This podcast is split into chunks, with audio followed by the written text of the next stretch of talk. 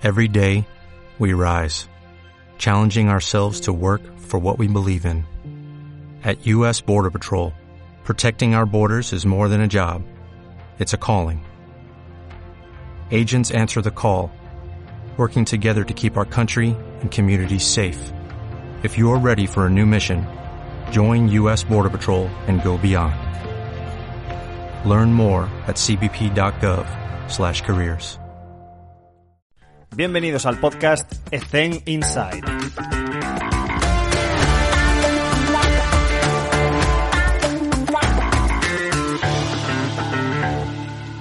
Muy buenas a todos. Hoy tenemos una entrevista con Pepe Casal que hicimos hace, hace ya unas semanas, aprovechando el confinamiento. Y pues presento a, bueno, si es que hace falta presentarlo, sobre todo en el gremio del baloncesto no hace falta presentación, pero para el que no esté familiarizado con el básquet, eh, Pepe Casal es un preparador físico con todas las letras eh, y él se considera un preparador físico casi jubilado, porque todavía sigue eh, pseudoactivo, es presidente actualmente de la Fundación Heracles de Obradoiro y mm, con la responsabilidad de dirigir la cantera de Obradoiro. Es una persona que ha estado por innumerables roles y posiciones en el mundo de la preparación física, empezó como, como atleta y luego se fue desviando un poco hacia los deportes de equipo, en este caso el baloncesto, más orientado al baloncesto, y pues ha estado de preparador físico también de, de la selección española. Pero ha estado también con roles de entrenador y preparador físico consiguiendo un ascenso, que nos lo comentará en la entrevista, y una un personaje eh, que nos va a conceder esta hora de conocimiento y con todo el contexto y todo el background que tiene, un conocimiento. Y vamos a ver también la cronología de lo que los medios que teníamos en su momento y los que tenemos ahora, esa comparativa y cómo, cuál es su filosofía y su paradigma en el, en el entrenamiento. Ha estado también en, los Juegos Olímpicos de Pekín, o sea, recientemente, con Aito, en ese magnífico resultado que tuvo la selección española y ese brutal partido contra una gran selección estadounidense. Y espero que disfrutéis la entrevista igual que la he disfrutado yo. Muy buenas a todos. En esta ocasión estamos con Pepe Casal. Pepe, ¿qué tal? ¿Cómo te encuentras? Pues muy bien, muy bien. Recluido y en casa. me alegro. Muchas gracias por estar con nosotros en el show y, me gustaría que nos explicases un poco cómo te iniciaste en la preparación física. Pues me gustaría empezar por ahí. ¿Qué te parece si me cuentas cómo te iniciaste en esto de la preparación física? Pues bueno, yo empecé haciendo atletismo cuando tenía 16, 17 años, en Vigo, en Real Cruz Celta, como Alfonso Ortega. Después me dieron una beca en la Blume y me fui a la Blume a Madrid, donde me entrenó José Luis Torres, un excepcional entrenador y un gran preparador físico. Entrenábamos la parte, digamos, de pretemporada o la parte de preparación de invierno, la entrenábamos conjuntamente velocistas, saltadores y lanzadores me encontré allí entrenando con Ignacio Sola, que después fue olímpico en México, y con la élite de los lanzadores y velocistas nacionales. Al año siguiente me ofrecieron una beca deportiva en la Universidad de Santiago y entonces decidí venirme para Santiago porque las perspectivas que tenía de continuar en la Blume no eran, no eran muchas y decidí aceptar la beca en Santiago y me vine aquí. En Santiago de Compostela, en la universidad, nos encontramos con que teníamos 10 atletas becados, porque hubo un programa de becas deportivas creado por un catedrático encargado de deportes, Ernesto Vieitez, que fue un visionario en aquella época.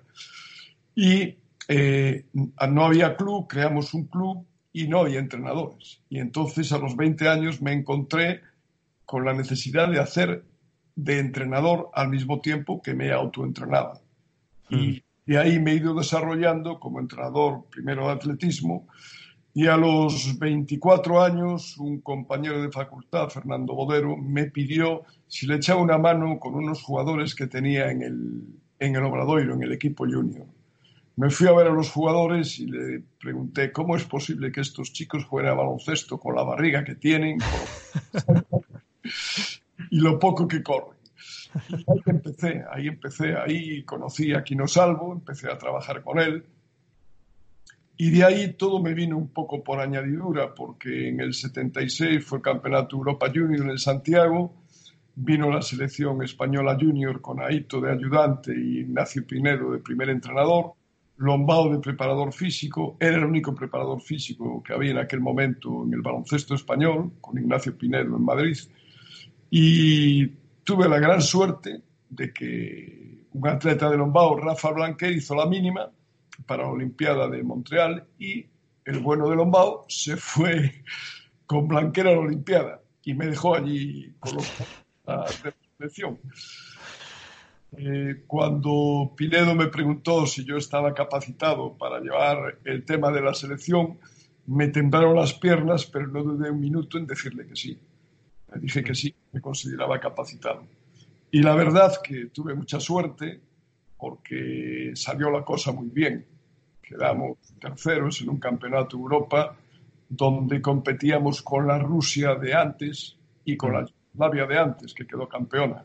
Rusia tenía a Belostenia Tachenko de pibos. Nosotros teníamos a un incipiente Romay, José Kerejeta, el actual presidente del Tao.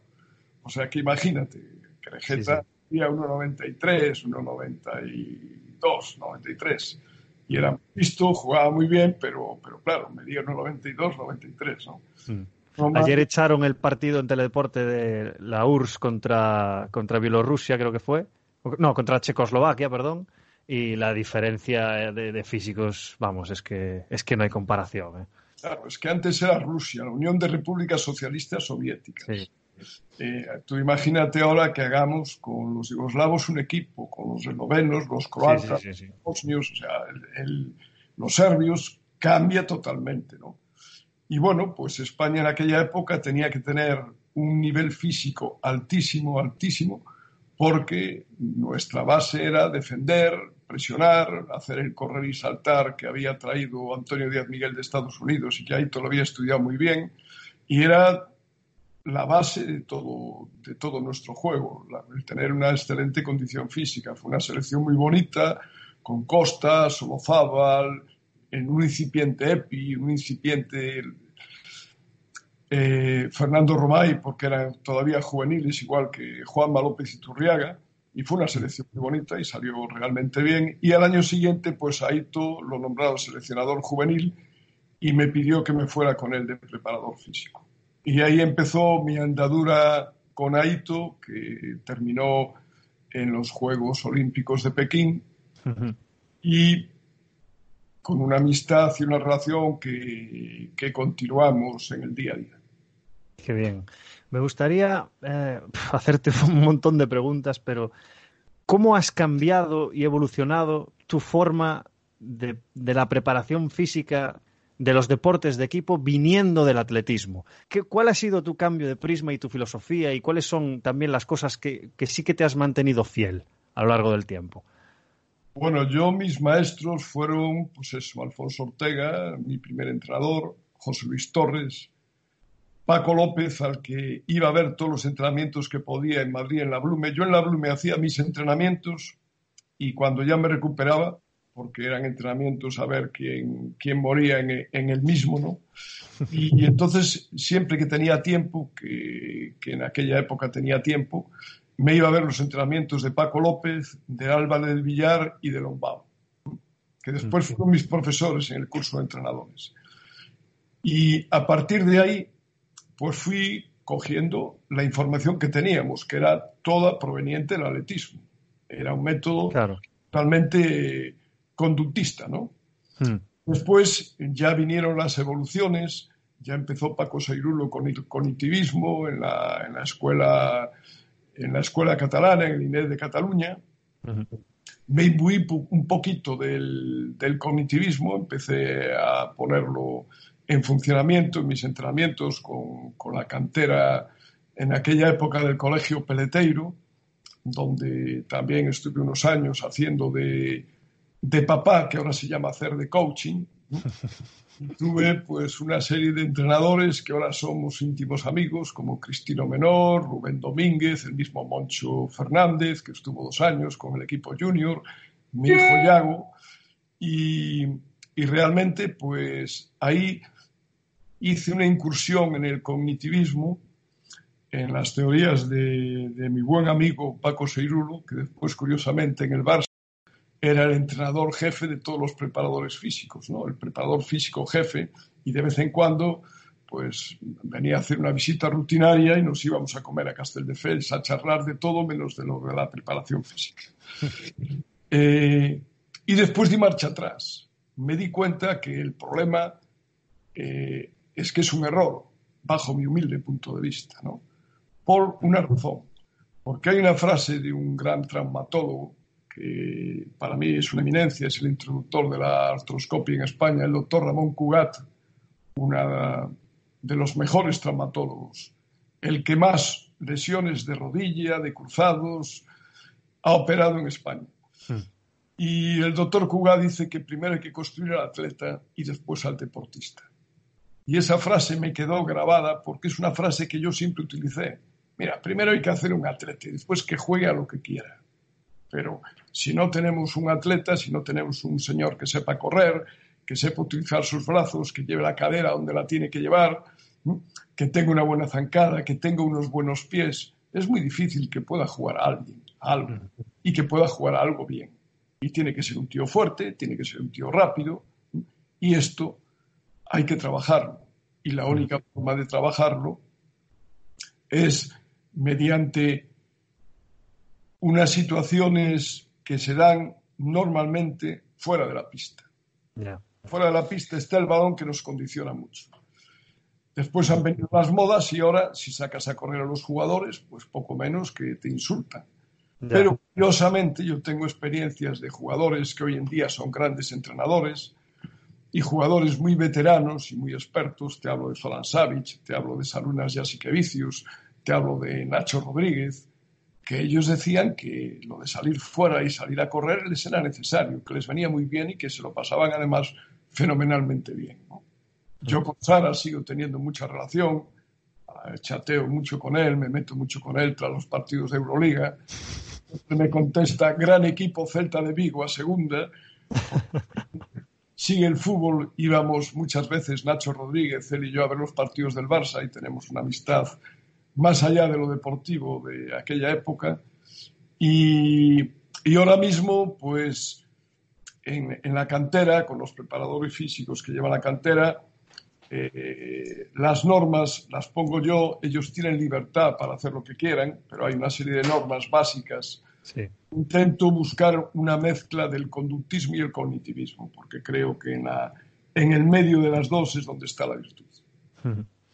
Estoy de acuerdo con lo que comentabas. He apuntado algunas cosas, pero quería recalcar el tema ese de que que tener esa capacidad de coger los métodos que existen, que están probados, que hay evidencia, y luego pues a ti te irá mejor esto, a ti te mejor lo que decías. Si a Saras le gusta ir a correr, saber cuándo y dónde y cómo, y el por qué, y permitirlo. Bueno, yo simplemente te comento lo que hacía, lo que hice en mi pretemporada del Barça, ¿no? La primera semana hice un trabajo genérico, un trabajo grupal con todos, pero me hice una programación de comida al mediodía con uno, cena a la noche con otro. Y así durante una semana para conocer a todos los jugadores, para poder hablar con ellos, para que ellos me conociesen a mí, para que me viesen cercano, para que explicarles mi filosofía de trabajo, lo que queríamos que hicieran, eh, para también saber cuál era su situación, cuáles eran sus hábitos, de dónde venían, cuáles eran sus niveles de entrenamiento, su concepción de la preparación física, es decir, para conocernos. Hmm. A partir de ahí me reuní con Aito, le planteé desde mi punto de vista lo que los objetivos que deberíamos de conseguir desde el punto de vista físico. Él me dio dos matices y al terminar me dijo, bueno, a mí me preocupa Navarro y Pau Gasol, que si con estos dos conseguimos que se desarrollen físicamente, el Barça va a dar un salto de calidad. Y a partir de ahí me dejó hacer lo que me dio la gana. y, las diferencias... Perdona, sigue, continúa, continúa. De vez en cuando preguntaba, oye, mira, ¿y por qué estás haciendo esto con este? Yo le explicaba. Igual que yo muchas veces le preguntaba, oye, este ejercicio que estás haciendo, qué objetivos buscas, ¿no? Hmm. En este vídeo que, que, has explicado hoy, ¿qué objetivos buscas? Porque curiosamente yo fui un preparador físico raro, en el sentido de que los preparadores físicos del Barça no viajaban con el equipo, fuera de casa. Yo exigí viajar desde el primer momento a todas las competiciones y al mismo tiempo yo asistía a todas las sesiones técnicas y a todas las sesiones de vídeo. Recuerdo la primera vez que entro en la sala de vídeo y me dice Aito, Pepe, no hace falta que vengas. Dije, no, es igual, es igual. Y al terminar le dije, oye, que yo quiero venir a todas, ¿eh? voy a venir a todas. Ah, vale, perfecto, perfecto. No fallé ninguna, ¿no? Mm. ¿Por qué? Porque era simplemente para aprender. Y de situaciones que ves en los vídeos de filosofía de los entrenadores, eso te ayuda después a realizar una buena preparación física, ¿no? Mm. Y yo creo que eh, los jugadores tienen que ser cercanos a ti, tú tienes que ser un líder dentro del vestuario y dentro del grupo, porque tienes que ayudar al entrenador a los, y a sus ayudantes a que los jugadores estén en las mejores condiciones posibles. Y después, en muchísimos casos, educar deportivamente a los jugadores. Porque hay jugadores que llegan con una, una educación deportiva y unos hábitos de trabajo exquisitos y hay otros que no. Y con los que no, es tu obligación pelear y conseguir pues que se cuiden, que salgan menos, que sean capaces de convertirse en deportistas profesionales y que no, que no valga todo.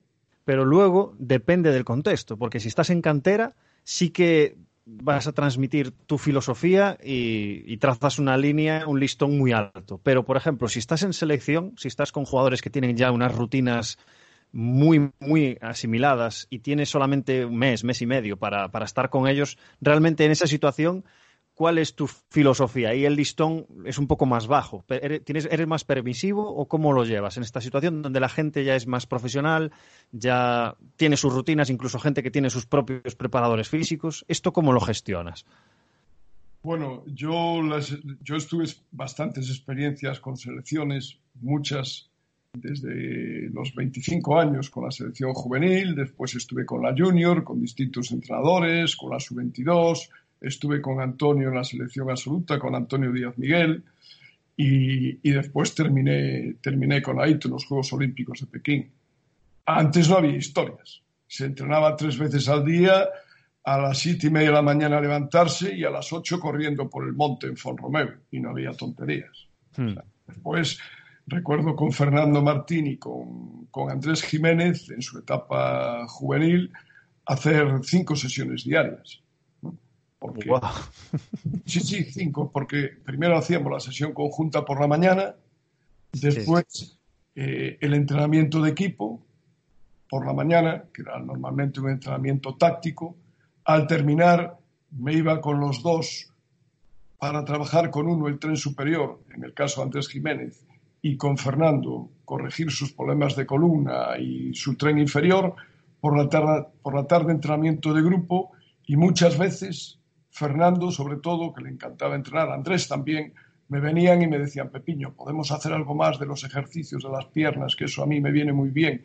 Y muchas veces hemos hecho cinco sesiones, muchísimas veces.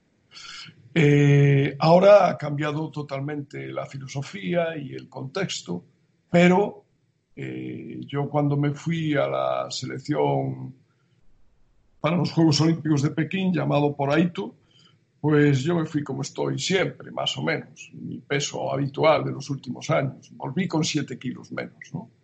Y volví con siete kilos menos de, de estrés, de apretar, de tirar, tirar, tirar, tensar la cuerda, aflojarla, volverla a tirar, porque yo iba con el objetivo de conseguir la medalla.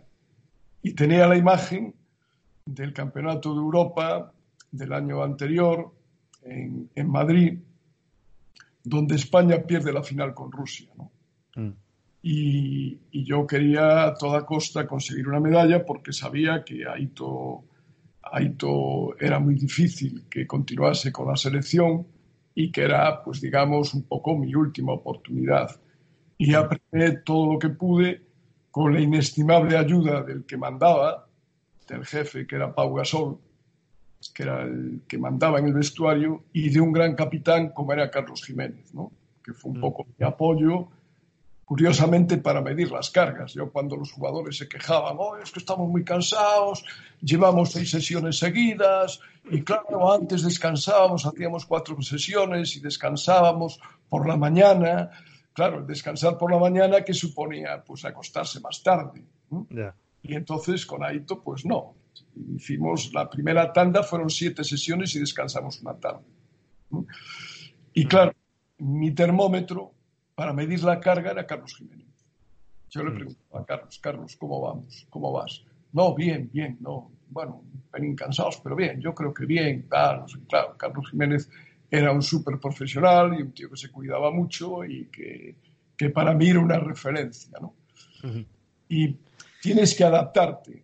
Pero, por ejemplo, eh, en aquel momento el único preparador físico externo que vino, y fue por situaciones contractuales, no por otra cosa, mm. fue Joan Tarragó con, con, con Calderón, porque Calderón no podía entrenar por las mañanas porque su manager no lo permitía por el tema de que hubiese alguna lesión, no podía, perdón, hacer entrenamientos de equipo y entonces mandó un poco a Joan para que trabajase con él, ah. de, de, controlar el que no Calderón solamente hiciese una sesión por la mañana y por la tarde no, no, no hubiese ningún riesgo de lesión. ¿no? Mm. Y el trato con Joan, como no podía ser de otra forma, fue exquisito y sensacional, porque Joan es una persona encantadora y un gran profesional. Pero yo creo que hoy en día el que va a una selección tiene que ir a una selección y acatar lo que toca. Yo es mi filosofía. El que va, va con todas las consecuencias, tiene que acatar lo que toca. Yo creo que hicimos un buen trabajo, fue difícil, pero hicimos un buen trabajo porque la prueba fue el gran partido que se hizo contra Estados Unidos, donde con histórico. histórico, lesionado, un Estados Unidos, ojo, eh, que no era el de Londres. Eh. Sí, sí, sí, sí, sí. De Londres no tenía. Me acuerdo, me acuerdo perfectamente de ese partido. Ese partido, Estados Unidos tenía a Chris Bosch y, a la bestia parda. Dwight Howard.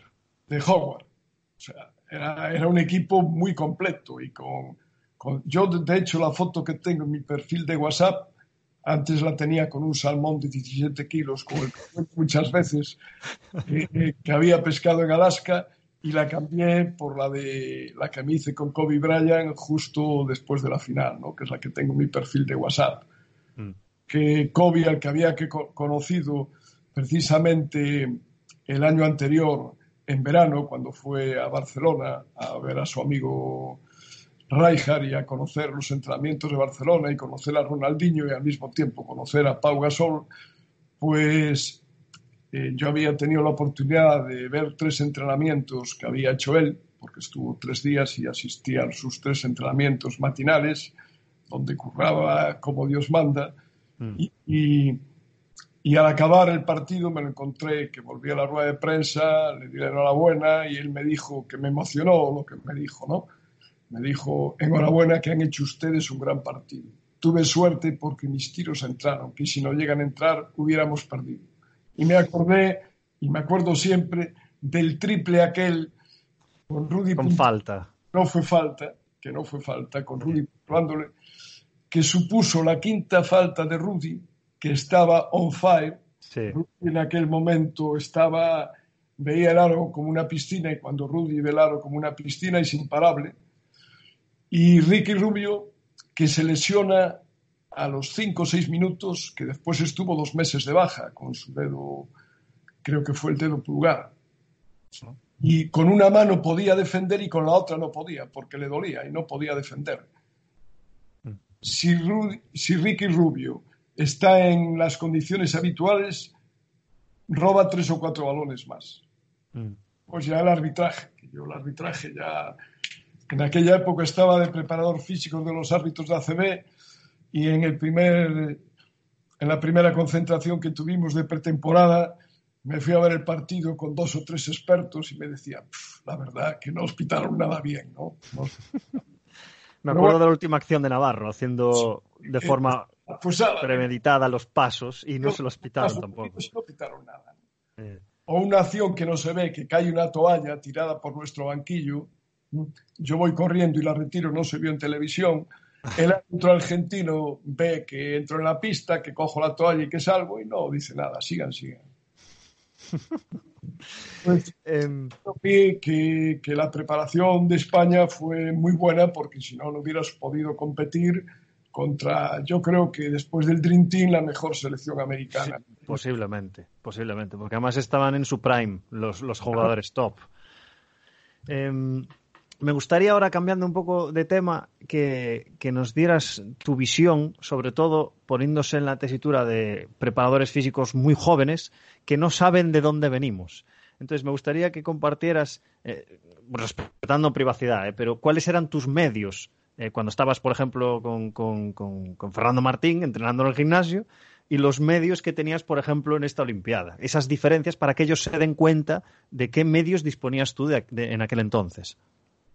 Bueno, nosotros antes lo único que teníamos en la etapa de la selección juvenil, de la selección junior, de muchas selecciones sub-23, incluso de la absoluta con Antonio Díaz Miguel, teníamos un gimnasio con barras y pesas, una pista de atletismo con vallas y el monte.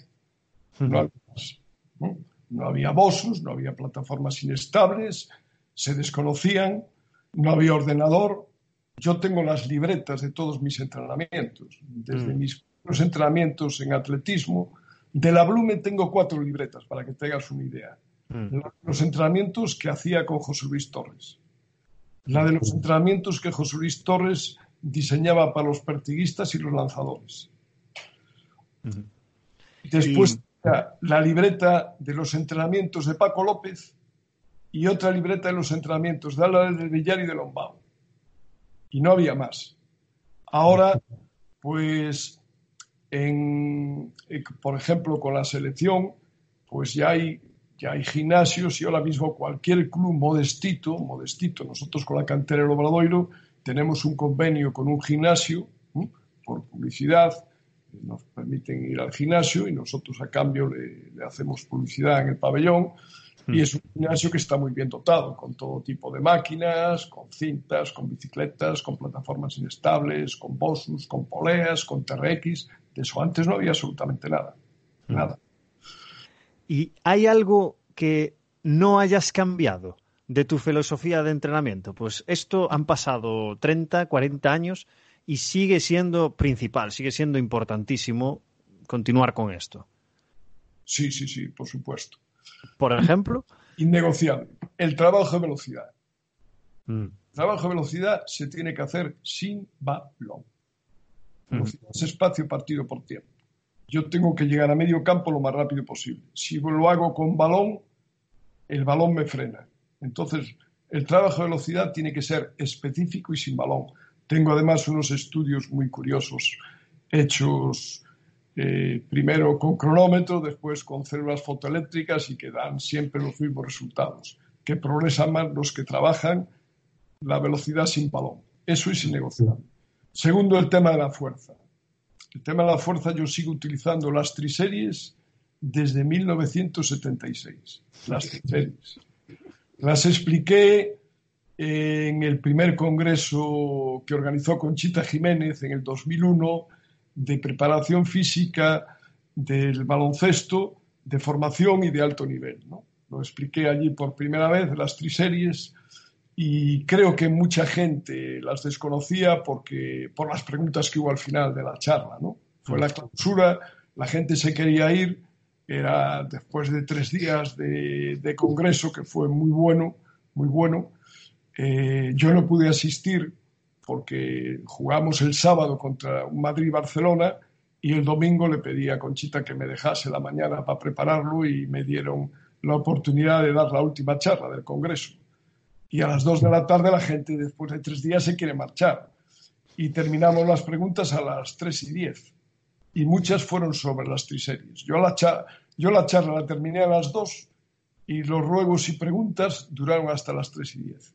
Madre mía. Y y las triseries sigue siendo algo innegociable. Y después también el trabajo de fuerza eh, con la base de los movimientos olímpicos de alterofilia. Con el peso muerto, la cargada, la media sentadilla, la arrancada en un tiempo, la arrancada en dos tiempos, eso, eso sigue siendo innegociable. Y hay un tercer aspecto, desde el principio Yo tengo, eh, todavía la conservo, la primera escalera que construí con los tubos que me facilitó Manolo el fontanero. El frozo número uno del Obradoiro, el del bombo. Y, le dije, oye, tienes que traerme unos tubos que tengo que hacer un invento y córtamelos a unos 40 centímetros. Y con unas cuerdas metidas por el medio del tubo, construí lo que hoy es una escalera. Esto fue en 1977. Mm. Y movimientos de pies que yo los había visto en el INSEE de París, en una, en una concentración de velocistas franceses, del, del, entrenador del equipo olímpico francés, que después quedó su campeón en los Juegos Olímpicos de México, con Quiquemal, Delecour y Roger Bambi, y era Balestro, un gran entrenador, pues hacía muchas cosas de skipping, igual que Lombao, con los ballistas, y yo desde el primer momento en el baloncesto fui introduciendo el trabajo de, escaleras, de movimientos de pies, y, pero te hablo desde, desde aquella época. El gran error mío fue no haber patentado la escalera, estaría forrado ahora. Yo la escalera la descubrí por un clinic que diste en Orense sobre trabajo de pies. Fue la primera vez que vi una escalera de coordinación. Pues sí, ese clinic fue, fue un clinic para mí orgásmico, porque eh, como recordarás, estaba Aito, Escariolo, Ángel Navarro y, yo que hablé de, los movimientos de pies, ¿no? Sí, sí, sí. Y había fundamentalmente entrenadores, preparadores físicos, había muy pocos. Y curiosamente, cuando Ángel Cid, que era el director del clinic, mandó las notas, porque recordarás que a todos los que asistíais teníais que cubrir una encuesta al final y puntuar cada conferencia. ¿no? Me llegaron las notas a casa y Leo 9.37, Aito 9.17, tardé 30 segundos en llamarlo. 30 segundos. Le dije, García, enhorabuena, enhorabuena, que lo has hecho muy bien en Orense, pero yo te gané. fue un clinic que la verdad yo quedé muy satisfecho porque fue la primera vez que se vieron eh, trabajo de pies y gomas, ¿no? Sí, sí. Gomas. Unas gomas que, que yo utilicé desde el 80 prácticamente. Las compraba en Vigo, un comercio que se llamaba Madame X, que tenía muchas cosas de, de gomas y de este tipo, que se utilizaban mucho en el sector naval. Y, y, todavía las tengo y las utilizo. Han roto muy pocas, eran gomas de mucha calidad. Aún todavía las utilizo de vez en cuando. Las que hay ahora son mejores, ¿no? Pero realmente esas tres cosas son innegociables. La velocidad, el trabajo de fuerza con las triseries y el, y el tema fundamental que es, que es los movimientos de pies. Si tú tienes unos buenos pies, el 90% del trabajo defensivo está hecho. Perfecto. El, que, el, atacante, el atacante, con un buen defensor que se mueva rápido, si lo sobrepasa, tarda más en llegar y la segunda ayuda puede siempre llegar a tiempo si el, defensor tiene unos pies que es un desastre y el atacante le hace una finta y se le va, la segunda ayuda no llega y ya la defensa se tambalea. Perfecto. Una pregunta, Pepe, que hacemos siempre en, este tipo de entrevistas es por errores cometidos. ¿vale? Entonces lo hacemos con un aspecto pedagógico y didáctico para que los preparadores físicos más jóvenes que no tienen tanta experiencia eh, se den cuenta de que esto es un mundo cambiante, que evoluciona constantemente, que trabajas con personas en un equipo multidisciplinar y se cometen errores a diario. Entonces, si pudieras compartir con nosotros algún error cometido, pero sobre todo para saber qué lección aprendiste de ello y transmitírsela a los jóvenes. Bueno, eh, yo en errores soy catedrático. tengo, tengo 70 años y lógicamente en toda mi carrera deportiva he cometido muchos, con lo cual eh, normalmente aprendes más de un error que de los aciertos. Mm. Estoy de acuerdo. En ese aspecto pues aprendí bastante. Yo recuerdo uno que para mí fue muy sonado, que fue la temporada 80-81 con el Obradoiro, en la que estaba de, de primer entrenador. Por necesidades del club, el presidente, pues la temporada anterior había cesado al entrenador, me pidieron que me encargase yo mientras buscaban a uno, salió la cosa bien el año siguiente me dijeron, no hay dinero, haces de entrenador y de preparador físico. Entonces, pues eh, en esa temporada eh, empezamos normalillo, mitad la tabla, que era nuestro nivel, y quise hacer un microciclo, un mesociclo de preparación en el mes de enero con vistas a llegar bien a final de temporada. Sí. Preparé el mesociclo y no conté con que los, la mayor parte de los jugadores, ocho jugadores del equipo, eran estudiantes y bastante buenos estudiantes universitarios. Y me coincidió los exámenes de febrero. Hostia. Y aquella fue una debacle porque se hundió. Los que no pegaban palo, los jetas y los vagos, los que no estudiaban, llegaron a final de temporada como motos, pero eran cuatro. El núcleo duro del equipo, ocho, llegaron fundidos porque, claro, en aquella época pues había que estudiar y ahora también, ¿eh? en la fundación, ahí exigimos que los chicos estudien. El, el no dormir, el- en aquella época se tomaban centraminas para estudiar. O sea, la, noche, la gente buscaba centraminas y se pasaba la noche en vela estudiando y al día siguiente al examen. Se estudiaba el día anterior o dos días antes. ¿no? Y claro, el bajón del equipo fue brutal. Al año siguiente cambié todo y dije, bueno, voy a hacer el mismo microciclo con los vagos y los jetas, el mismo mesociclo con los vagos y los jetas para que lleguen bien y con los otros los retraso hasta que terminen los exámenes de febrero. Doy una semana más light y después ya preparo un mesociclo de carga fuerte. Y salió también que conseguimos ascender a lo que hoy es ACB, ¿no? Siendo entrenador y teniendo pues un conocimiento del baloncesto mm, mínimo porque yo realmente nunca jugué a baloncesto en serio. Jugué un poco en el colegio, después empecé con el atletismo y el cura del colegio, el hermano Miguel, me dijo, usted Casal va a jugar a balonmano, que aquí se juega lo que yo diga. Y tuve que jugar balonmano. Mi primo sí jugó a baloncesto y era bastante bueno, pero yo tuve que jugar a balonmano. De vez en cuando escapaba, pero no fui un jugador de- con experiencia ni nada. Yo a los, a los 20 años ya no volví a tocar un balón. ¿no? Y mis conocimientos de baloncesto eran mínimos. Aprendí mucho por necesidad con Aito, porque claro, con Aito aprendes por osmosis simplemente. ¿no? Sí, sí, Y- sí. y aplicando lo poquito que sabía, pero haciéndolo bien, con una 1-3-1 que la había visto en un clinic en Italia, Dan Peterson, y con las enseñanzas de Aito sobre la 1-3-1, pues fuimos capaces de ganar todos los partidos en la, en la segunda vuelta y, y ascender a lo que hoy es ACB contra todo pronóstico, con un equipo muy modesto, muy modesto. Tú recordarás, no sé si recordarás a los Javi Vallejo o a Arturito Cos, que habían venido cedidos por el, por el OAR, porque eran... No me eran- acuerdo, no me acuerdo. Me, me pilla muy joven. Además, yo de, de aquella época, mi padre me llevaba a ver el fútbol sala, Ah, a la malata. Sí, sí. Em, y una persona que ha tenido tantos partidos importantes, en un partido importante de verdad, como puede ser esa final de la Olimpiada o, o una fase de ascenso, lo que sea, cambias algo en tu planificación. Es decir, mañana, esta semana, este fin de semana, tenemos un partido fundamental. Introduces algo, quitas algo. ¿Qué- ¿Cómo lo gestionas esto? Yo normalmente, normalmente no me gusta demasiado preparar los partidos desde el punto de vista físico. Desde el punto de vista mental sí creo que es muy importante, ¿no?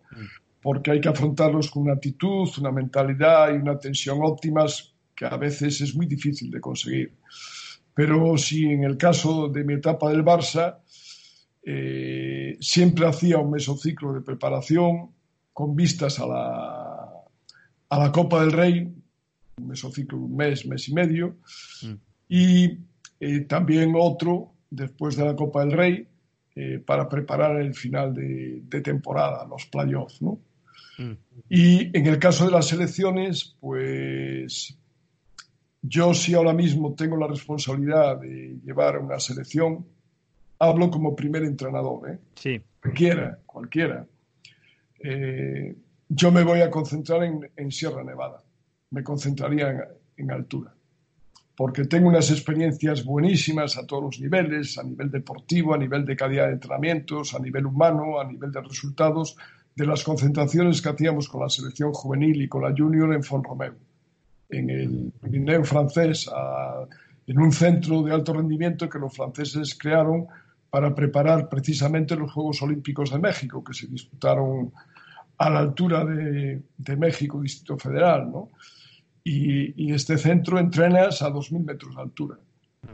Y después el doping de sangre que en su época eh, se producía, ¿no? entrenando en altura, es muy doping sano, me refiero. O sea, sí, sí, sí. más historias. ¿no? Aunque en aquella época ya conocía a los finlandeses, a Ari Batanen, la Seviren, que estaban allí con, tres señores, que uno era el entrenador, otro el fisio y un tercero el hematólogo. Era el hematólogo, el que hacía que en aquella época no se consideraba doping, ¿no? Pero el entrenar en altura sí, porque los cambios que produce a nivel fisiológico la altura, después para competir, pues normalmente da muy buenos resultados y en deportes de equipo también. Tienes que optimizar muy bien los tiempos, pero después cuando vuelves al nivel del mar vas como una moto. Correcto.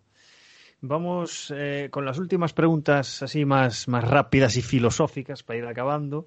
Em, la primera es si eres capaz de recordar algún buen consejo o al revés, algún mal consejo que te hayan dado y que se te ha grabado en la cabeza. Pero ¿cómo me estás diciendo estas cosas? Bueno, eh, consejos yo he escuchado cientos, ¿no? Pero, pero hay, uno, hay uno que me ha quedado totalmente grabado, que, me lo dio mi padre. Me lo dio mi padre cuando tenía pues 24 años, paseando por la playa de Samil, y le dije que, papá, voy a dejar el atletismo, voy a dejar de entrenar en atletismo, y también de correr. Y me voy a dedicar al baloncesto porque esto me ha gustado mucho y que, y bueno, pues, pues realmente quiero hacerlo.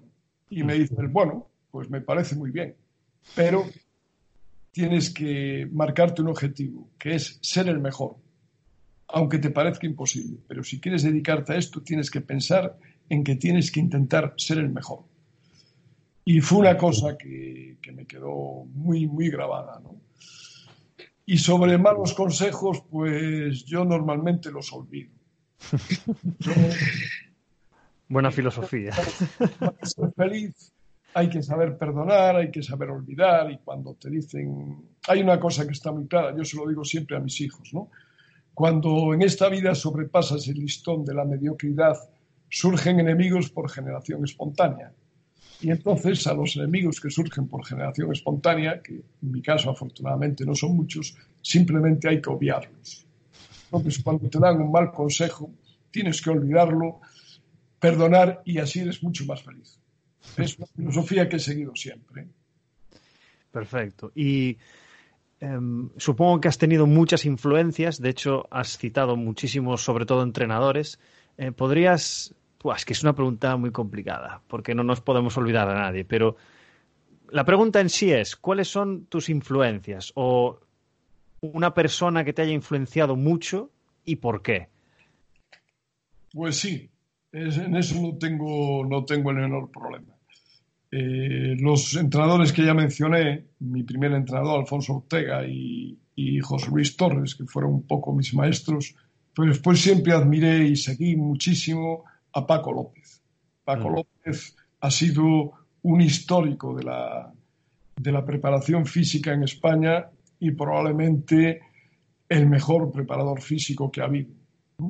Para mí, para mí, en mi humilde punto de vista. Mm. Y después, dentro de los actuales, pues yo soy forofo de su pupilo. Yo considero que Juanito Trapero es un digno sucesor de Paco y con el, todo el respeto y el cariño que le tengo a muchísimos que conozco, para mí, si fuera entrenador mañana del Real Madrid, yo me cojo a Juan Trapero de preparador físico. Y también en España tenemos una autoridad mundial, que es Julito Calleja. Lo suyo es un fenómeno a nivel mundial. ¿no? Y por supuesto, a nivel de entrenadores, pues sí he sido muy afortunado. he tenido la grandísima suerte de entrenar con los dos mejores, con, con Aito, que es un antes y un después, es un tío ya reconocido a nivel, a nivel nacional y un introductor de 20.000 novedades que ha habido en el baloncesto español, desde el karate press, el correr y saltar, el, el dos en hombre, las defensas mixtas, el dos el hombre y el tres en zona, el jugar con tres postes, dos, dos, bases y tres interiores, 20.000, eh, la 1-3-1, etcétera, etcétera. Y todo ha sido para mí de una gran influencia en todos los aspectos. ¿no? De hecho, mi hijo Yago todavía está, hace poco se fue a, se fue a Berlín y estuvo una semana allí en su casa, ¿no? Para ver los entrenamientos que seguía haciendo y me dice, sigue haciendo lo mismo que hacía en el Barça, Pepiño. No, cambia nada, sigue igual, igual, igual. Y tiene una pandilla de chavales que, muchos de ellos no estarían en el Obradoiro talento justitos, justitos, ¿no? Y después también con Antonio Díaz Miguel, ¿no? Porque Antonio fue una persona que me apoyó, que me ayudó, que me dio la primera oportunidad importante a nivel de selección absoluta.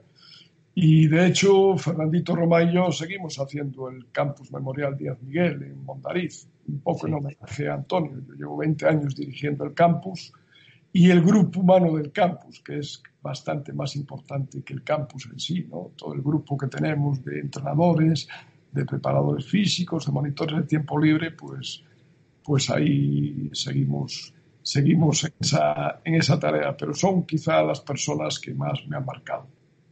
Genial. Muy bien, pues eh, llegamos a la última pregunta, lamentablemente, porque me gustaría estar más tiempo charlando. Em, ¿Qué le dirías al Pepe Casal de 20 años? Uy, eso es terrible, terrible. le diría, le diría que, que, se dejase de coñas y que estudiase medicina. Sabes que soy muy aficionado a la pesca, a mí me encanta pescar, pescar truchas, pescar salmones, pescar reos. Eh, tengo una cierta habilidad para hacer moscas de pesca. Hacer una mosca de pesca hay que tener una cierta habilidad manual, ¿no? aparte del conocimiento que te da la experiencia, pues es difícil, tienes que tener unos dedos ágiles, manejarlos muy bien, etcétera, etcétera. Y eh, yo hubiera sido un traumatólogo, un cirujano fantástico, si hubiera estudiado medicina. Es una cosa que me encanta. Y siempre que puedo y tengo oportunidad y conozco al médico cuando hay alguna operación de algún canterano, alguna persona que conozco, de algún familiar, eh, hablo con el cirujano y le digo si me permite ir a la operación. Hablo de traumatología. ¿eh? Sí. Y, cuando los veo operar siento sana envidia. Yo creo que un poco una vocación frustrada y que si volviese atrás, y repito, estoy muy contento con mi trayectoria profesional, con mi vida y muy orgulloso de ella, pero si pudiera volver atrás, hubiera estudiado medicina, yo hubiera sido traumatólogo. Muy bien.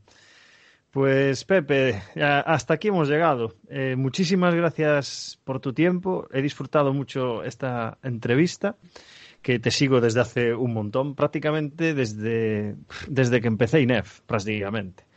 Desde que vi ese, ese, ese primer clinic fue, fue el inicio y, y, joder, te agradezco muchísimo toda la implicación y toda la influencia que has tenido en nuestro gremio, más específicamente en el básquet y nada, desearte lo mejor en, el aspecto personal y muchas gracias. Cuídate mucho, ¿vale, Pepe?